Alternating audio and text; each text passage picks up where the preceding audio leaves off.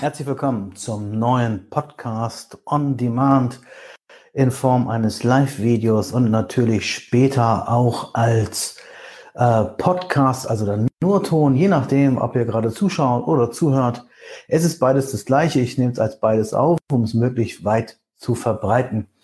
Und heute geht es wieder um ein Thema, was ich gelesen habe und von dem ich gehört habe. Es geht um ein neues Trainingssystem. So neu ist es nun nicht. Das ist das Y3T äh, Trainingssystem. Wo kommt dieses Trainingssystem her? Yoga, Yoda, nicht Yoga. Yoda 3T und äh, der Mann, der es erfunden hat, ist ein Trainer, Niall Hill heißt er, der zum Beispiel auch Flex Lewis trainieren soll. Also ein sehr, sehr bekannter Trainer oder jemand, der halt sehr viele Größen trainiert. Dieses Trainingssystem ist nicht nur gedacht fürs Bodybuilding, man kann damit alles trainieren. Ähm, es geht einfach darum, nach verschiedenen Muskelfasern zu trainieren.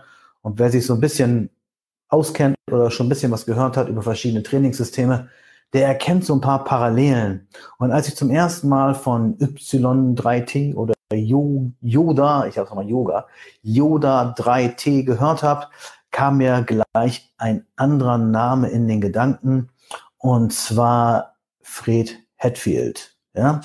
Ähm, gut, was haben beide miteinander zu tun? Wir müssen einmal ganz kurz ausholen. Wir wollen es auch nicht zu medizinisch machen oder auch zu wissenschaftlich. Das ist ja eh nicht mein Thema.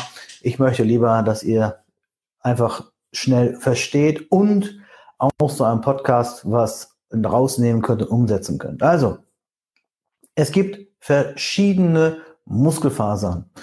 Da, die haben verschiedene Farben oder auch verschiedene Buchstaben, je nachdem, was ihr so gelesen habt oder ob ihr eine Ausbildung gemacht habt oder nicht, äh, dann hört ihr vielleicht 2b, 2a und 1 oder rote Muskelfasern oder weite Muskelfasern. Letztendlich geht es darum, es gibt drei verschiedene Muskelfasern. Es gibt äh, Muskelfasern, die sehr schnell zucken und unheimlich viel Kraft und dafür da sind, unheimlich viel Kraft äh, zu liefern und die haben auch einen sehr, sehr großen Wachstumsreiz. Und dann gibt es Fasern, die sind eher dazu da, äh, längerfristig ähm, Leistung zu bringen, beziehungsweise Kraft zu bringen. Und dann gibt es auch noch ein sogenanntes Kapillarsystem, also ein Durchblutungssystem, eine Muskulatur, die auch sehr, sehr lange arbeiten kann, die äh, Ausdauerfasern, sagen wir mal. Also, schauen wir uns das ganz kurz an. Die verschiedenen Muskelfasern, wie gesagt, nicht so wissenschaftlich oder was, nur für die Praxis. Y3T geht davon aus, dass man äh, in der ersten Woche nur die Muskelfasern trainieren soll, die auf starke Reize, ähm, ähm, also die auf starke Reize reagieren. Bedeutet also äh, schweres Gewicht, sechs, acht Wiederholungen. Wichtig bei der Ausführung äh, die Exzentrik, also das Runterlassen, sehr betonen. Ungefähr drei Sekunden beim Bankdrücken jetzt runterlassen und dann explosiv nach oben zu schießen. Ähm, das sind also diese Muskelfasern, die darauf reagieren. Man nennt die auch 2b. So, und das ist in der ersten Woche. Das heißt, man könnte dann Push-Pull trainieren, was auch immer und hat in der ersten Woche relativ schweres Training, explosives, schweres Training und die Betonung liegt auf die Exzentrik, also das langsame Runterlassen. Und in der zweiten Woche kümmert man sich um die sogenannten 2a-Muskeln, das heißt, man geht zu 14 Wiederholungen, 12 bis 14 Wiederholungen und äh, trainiert auch sehr exzentrisch, natürlich sehr langsam runter. Das Explosive wird wahrscheinlich etwas abnehmen, äh, man kann bestimmt nicht, äh, also in der Praxis, so wie ich das kenne, äh, nicht unbedingt äh, 12, 14 explosive Wiederholungen machen mit einem schweren Gewicht. Das wird wahrscheinlich nach der Zeit dann weniger werden, aber die Exzentrik soll betont werden. Und in der dritten Woche geht es darum, wirklich zu pumpen. Da geht es darum, äh, langsame Wiederholungen zu machen, Ausführungen zu machen mit mindestens 20 Wiederholungen, teilweise bis zu 100 Wiederholungen pro Satz. Man pumpt sich auf. Man könnte auch sagen, es wäre das Kapillarsystem, dass man also besser durchblutet. Und das macht man so dreimal hintereinander. Diese Wochen, also erste Woche das Schwere, so acht Wiederholungen, zweite Woche mit 14 Wiederholungen, dritte Woche mit 20 oder mehr Wiederholungen. Und das dreimal hintereinander sind neun Wochen und dann kann man zwischendurch was anderes machen, zum Beispiel Vinci Ronda Training oder ein 8x8, was auch immer. Und als ich das zum ersten Mal gelesen habe, habe ich gleich an Fred Hatfield gedacht. Fred Hatfield, äh, der hat ja Dr. Squat wird er auch genannt. Der hat mal ein äh, Buch geschrieben, ähm, ähm, wie heißt das? Scientific Approach Bodybuilding. Ja, jetzt komme ich gerade nicht drauf. Ähm, genau, ein, ein Scientific Approach Bodybuilding Buch. Und der hat damals das sogenannte holistische Training Complete Guide to Bodybuilding, so hieß es. Und äh, der hat damals ein holistisches Training gemacht, dass er gesagt hat, er packt alles in eine Einheit. Dass also die ersten drei Sätze, also auch das 3-2-1-System, dass die ersten drei Sätze explosiv sind mit diesen sechs, acht Wiederholungen. Die zweiten zwei Sätze sind um die 12 bis 14 Wiederholungen und der letzte Satz ist der ein Einsatz, so mit mindestens 20 Wiederholungen. Das war damals so sein Ding, das hieß dann damals holistisches Training. Also irgendwie kommen wir alles wieder. Man, man trainiert verschiedene Muskelfasern, der eine nur halt in diesem Rhythmus mit den drei Wochen, dreimal drei Wochen und der andere trainiert halt immer seine Muskelfaser in jedem Training. So, was ist da jetzt davon zu halten? Angeblich soll man sich nicht übertrainieren. Angeblich soll es kein Plateau geben, weil man immer was Neues macht. Kann sein. Ähm, ich habe jetzt letztens ein super Trainingsvideo gesehen mit äh, Steve Bentin, äh, Stefan Riemschneider und äh, Heiko Kalbach.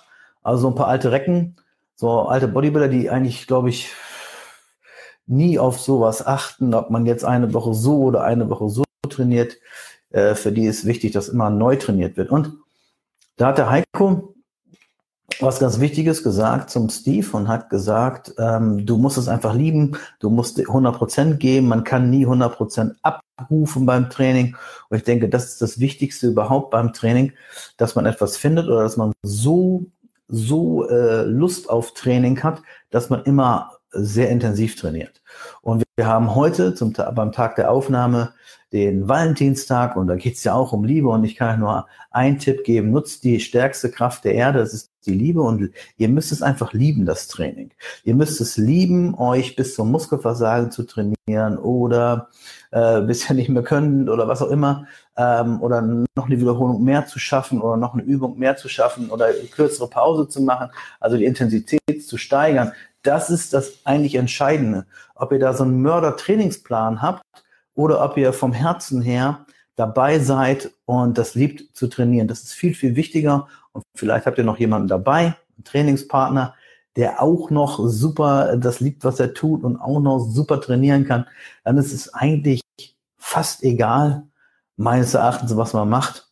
Man muss den Körper nur reizen, im Stress verursachen und Stress ist so der Auslöser für Wachstum, wie bei allen Sachen auch. Und ähm, ja, würde mich interessieren, was ist eure Meinung dazu? Wie trainiert ihr? Wie kriegt ihr das hin, jedes Training gut zu machen oder überhaupt die Liebe, den Power da zu haben fürs Training?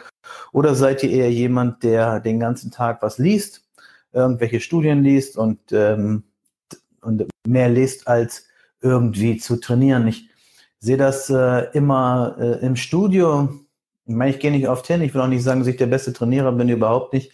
Ich hatte bestimmt schon gute Trainingseinheiten in meinem Leben, aber ich bin auch häufig abgelenkt und habe andere Sachen im Kopf, muss noch arbeiten, was auch immer, oder ich muss einen Vortrag machen oder ein Video machen oder was auch immer, so dass ich vielleicht auch nicht immer so dabei bin beim Training. Aber was ich sehe zurzeit im Fitnessstudio, was da passiert, glaube ich, dass sehr, sehr viele Menschen keinen Erfolg haben werden. Die meisten daddeln nur auf dem Handy rum.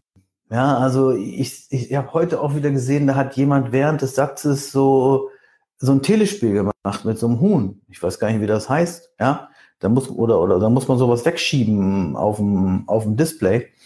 Oder äh, gibt auch Leute, die, die rennen mit dem, mit dem iPhone oder mit dem Samsung, was auch immer, äh, die ganze Zeit durch den Laden und gucken dann dauernd drauf, die lassen so den Ton an und die machen dann Bankdrücken und wenn es dann Dylüt macht, dann, dann hören sie sogar mit dem Satz auf, damit sie schnell gucken können, was auf dem Handy da angekommen ist. Und da kannst du den geilsten Plan haben im Leben und dann kannst du alle Zeitschriften lesen, alle Internets lesen und alle Studien lesen. Aber wenn du nicht von innen heraus dann den Bock hast zum Training, dann wird das nichts. Und deswegen mein Tipp an euch, bevor ihr euch jeden Tag irgendwelche neue Studien anguckt oder neue Trainingssysteme anguckt, seht erstmal zu, dass von innen heraus diese Liebe entwickelt wird, überhaupt zum Training, zum Sport. Das muss ja auch gar nicht Bodybuilding sein. Das kann ja auch ein anderer Sport sein, kann ja auch Fußball sein, das kann ja alles sein. Es geht ja nur darum, wirklich da Bock drauf zu haben und äh, von innen heraus das zu machen. Ich sage herzlichen Dank fürs Zuschauen bzw. fürs Zuhören. Ich freue mich auf eure Meinung. Schreibt drunter, was für euch das Wichtigste beim Training ist, wie ihr trainiert und wie könnt ihr euch motivieren. Was hat bei euch so Klick gemacht, dass ihr gesagt habt, boah, jetzt weiß ich aber, jetzt habe ich Lust dazu, jetzt trainiere ich. Das wäre ganz schön. Ich treffe mich heute Abend noch mit dem Steve und äh, bin mal gespannt, was der mir dazu sagt, was, was ihn immer wieder motiviert, weiterzumachen.